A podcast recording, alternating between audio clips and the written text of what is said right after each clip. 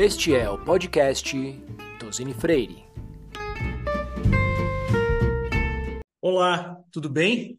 Me chamo Maurício de Carvalho Góes, eu sou sócio da área trabalhista e previdenciária de Tosini Freire. E hoje eu estou aqui com a nossa advogada sênior, Bruna, para conversar sobre um assunto extremamente importante e atual, que é a precaução no teletrabalho. A gente vai tentar, a partir de um bate-papo, deixar bem claro o que, que representa isso, precaução no teletrabalho, e a relevância desse tema em relação às empresas. É muito importante que a gente consiga entender o que significa precaução e nesse novo cenário, que antes o teletrabalho era uma exceção e acabou hoje ou virando regra ou virando uma modalidade híbrida dentro do trabalho. Então é isso que a gente vai falar. Tudo bom, Bruna?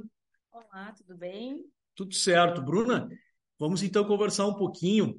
Eu acho que é importante, antes da gente definir o teletrabalho e entrar no tópico da precaução, acho que seria interessante falar um pouquinho sobre essa evolução, né? a própria história do, do teletrabalho, como é que surgiu, porque parece que teletrabalho só surgiu com a pandemia, e não foi assim, né, Bruna?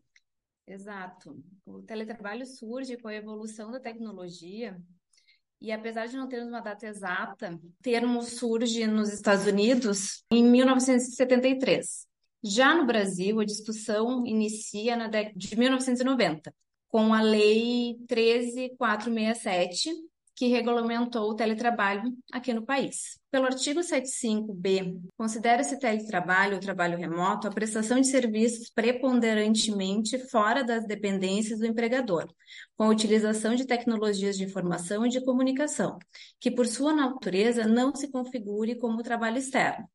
Ainda, em seu parágrafo único, estabelece que o comparecimento às dependências do empregador para a realização de atividades específicas que exijam a presença do empregado no estabelecimento não descaracteriza o regime de teletrabalho. Entretanto, o teletrabalho foi positivado na legislação brasileira somente em 2011, com a alteração do caput do artigo 6 da CLT. A Lei 12551 de 2011 equipara o teletrabalhador aos trabalhadores tradicionais. Com isso, foi necessária a alteração do enunciado interpretativo da súmula 428 do TST, que não reconhecia o uso de aparelhos de telecomunicação como caracterização do sobreaviso. Como nem a previsão contida no artigo 6 da CLT e nem o entendimento da súmula 428 do TST consideravam as características específicas do teletrabalho, foi preciso inserir o capítulo 2A dos artigos 75A ao 75E, o que aconteceu com a reforma trabalhista de 2017. Com a pandemia causada pela Covid-19, o teletrabalho surge como uma das alternativas para prevenir a disseminação da doença, além de ser uma opção para as empresas continuarem seus negócios e manter o emprego de seus trabalhadores. Já em 2022 é sancionada a Lei 14442, que regulamenta o teletrabalho e altera as regras de auxílio à alimentação. Perfeito, Bruna. Muito bom esse histórico que tu fizeste porque eu acho que ele contextualiza a figura do teletrabalho, ela já existia antes da reforma e já existia antes da pandemia. A questão toda, e eu acho que é importante a gente dizer, né, e, e sejamos bem interpretados, quando inicia a pandemia do Covid-19, nós todos fomos, entre aspas, forçados a trabalhar em teletrabalho. Né? E aqui acho que é importante abrir um parênteses. A Bruna bem já colocou o conceito que é trazido de teletrabalho após reforma trabalhista, mas é importante aqui algumas coisas serem destacadas. Quando a gente fala em teletrabalho, teletrabalho é o gênero. Ele pode ser um trabalho remoto, ele pode ser feito um trabalho à distância, e ele pode ser feito um trabalho em casa, como home office. Então, daqui a pouco, por exemplo, eu contrato um Natan para trabalhar para mim, e o Natan pode não estar na minha base física da empresa e nem em casa. E daqui a pouco o trabalho que ele presta é em outro país, numa lan house. Isso é um trabalho à distância. E nós também temos a, as pessoas que trabalham em casa. E aí define-se o home office. E esses artigos que tu mencionaste, né, Bruna, apesar de, de trazer o teletrabalho, até a pandemia, eles não eram muito aplicados. Né? Após a pandemia, que então se começou a realmente utilizar a ferramenta do teletrabalho, lá do artigo 75A e seguintes. Então, eu acho que isso é, é bastante importante. Bruna, eu acho que é importante tu repetir o conceito do teletrabalho que está ali previsto, quanto à questão principalmente da preponderância e a partir daí a gente entendeu um pouco o que significa é, o teletrabalho a partir da CLT. Então, o que, que significa o teletrabalho? Lá a partir do 75B. Bom, o 75B traz, considera-se teletrabalho o trabalho remoto a prestação de serviços fora das dependências do empregador de maneira preponderante ou não, com a utilização de tecnologias de informação e de comunicação, que por sua natureza não configure o trabalho externo. O comparecimento, ainda que de modo habitual, às dependências do empregador para a realização de atividades específicas e que exijam a presença do empregado no seu estabelecimento, não descaracteriza o regime de teletrabalho ou trabalho remoto. É, veja o que interessante, né, Bruna? É, é, veja o que interessante que a Bruna está trazendo, e, e, Bruna, olha só, né? É, nós temos aí vários artigos, falam da questão de que eu posso prever é, a, a, ajuda de custo, o, os materiais, como serão fornecidos, os equipamentos, Inclusive, o artigo 62 da CLT é, tem uma hipótese específica que não haveria necessidade de controle de jornada dos teletrabalhadores que prestam serviço por peça ou por tarefa, é, traz as questões formais de que tem que ter um aditivo.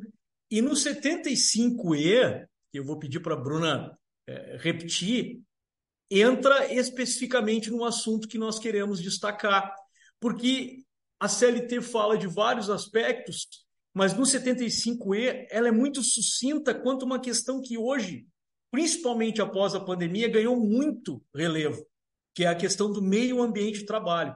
Uma coisa é tu, a Aline, o Natan, eu trabalharmos presencialmente, né, Bruna? E termos o que a lei já, já tem de prevenção, ou seja, as empresas já aplicam para o trabalho presencial os riscos que conhecem. Então, nós, a legislação já trata a questão do ruído, a questão da ergonomia, os riscos que pode ter dentro de um ambiente de trabalho. Mas aqui começa então a pergunta: e quais os riscos que pode ter um empregado, quais são os riscos que tem um empregado no teletrabalho, já que é um trabalho à distância? Um outro questionamento, né, Bruna, pertinente, como é que eu fiscalizo isso, já que é obrigação do empregador manter um ambiente saudável? Isso é um direito fundamental do trabalhador, mas ele está longe das dependências. Aqui começa o problema. Bruna, lembra para nós o que, que prevê ali no 75E da CLT? O empregador deverá instruir os empregados de maneira expressa e ostensiva quanto às precauções a tomar a fim de evitar doenças e acidentes de trabalho. A gente pode trabalhar muito com regras de compliance, código de ética, Perfeito. código de condutas, para auxiliar os empregados a como trabalharem de forma saudável na sua própria residência. É. E, e, quando tu destaca isso, né, Bruna, é a obrigação prestar essas instruções, né? Eu até estava discutindo isso na, na último encontro do mestrado com os alunos, é, de que mesmo assim eu tenho a obrigação de instruir, mas a CLT prevê no, no artigo posterior, no 157, que o empregador tem que fiscalizar então, pensando nisso, né, surge uma dúvida que não tem resposta. Eu acho que isso é uma das funções do nosso podcast. Não tem resposta, né? É como tu disseste, é, temos que fornecer o maior número de informações de como ele deve sentar, como ele deve operar a tela, exatamente isso que tu falou. Mas quando a gente trata precaução, eu não tenho dúvidas de que a CLT não foi por menos que ela usou a expressão precaução, porque prevenção é quando eu conheço os riscos, precaução é quando eu não sei quais são os riscos, né, Bruno? E aí, exatamente para mim, ele é um conceito aberto que faz com que o empregador pense em todas as hipóteses. E aí entra uma questão da fiscalização. Eu tenho uma opinião restrita, mas assim, nem todos concordam comigo, é, porque a, a pergunta que surge, né, Bruna, como é que eu fiscalizaria alguém na sua casa, sendo que a Constituição determina que o lar é inviolável? Como eu faria isso, né? Então, isso surge no, nos meios acadêmicos e aqui no escritório, né? Quando os clientes nos perguntam, é, bastam as instruções ou será que eu teria uma forma de fiscalizar, ainda que o meu lar seja inviolável? O que, tu acha disso, Bruno? Tua opinião?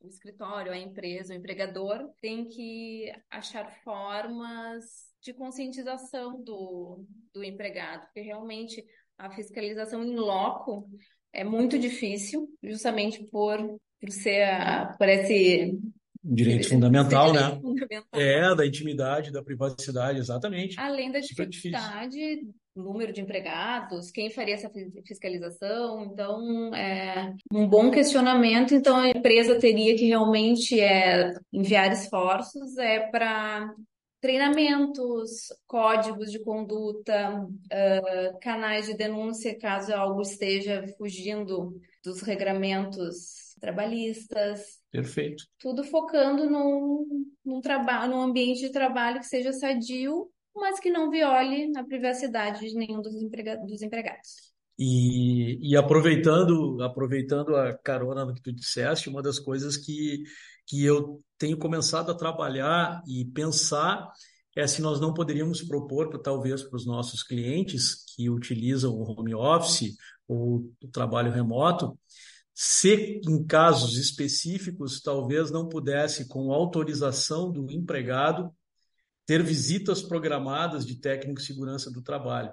Eu volto a dizer, é, eu acho que tu tens toda a razão. Eu acho que a primeira orientação que nós temos que dar é no sistema de compliance, está aí também o ISG, é, as questões de políticas bem claras, treinamentos, reuniões quinzenais, semanais, trimestrais, para saber o retorno disso, mas talvez, dependendo do tipo de empresa, número de empregados, talvez se pensar nisso. É um tema muito, é um tema muito delicado.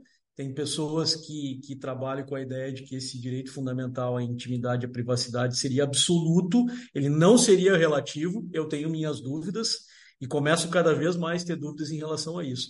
Eu acho que essa é a função do podcast eu acho que o mais importante de tudo isso é pensar que nos tempos de hoje não adianta ficar só com a prevenção daquilo que era lá de 1978 de uma portaria do Ministério do Trabalho e a própria CLT fala em precaução. E eu acho que fica então essa essa mensagem. Bruna, obrigado por ter sido minha parceira nesse bate-papo. Eu que agradeço, agradeço a todos por estarem aqui nos ouvindo. Muito bem. E a gente convida também a todos para nos seguir nas redes sociais e acompanhar todos os nossos podcasts, não só em direito do trabalho, mas também uh, nas outras áreas do direito, já que nós somos um escritório full service, então vários temas estão semanalmente sendo eh, destacados pelos sócios e advogados, advogados sêniores, integrantes da nossa equipe. Muito obrigado.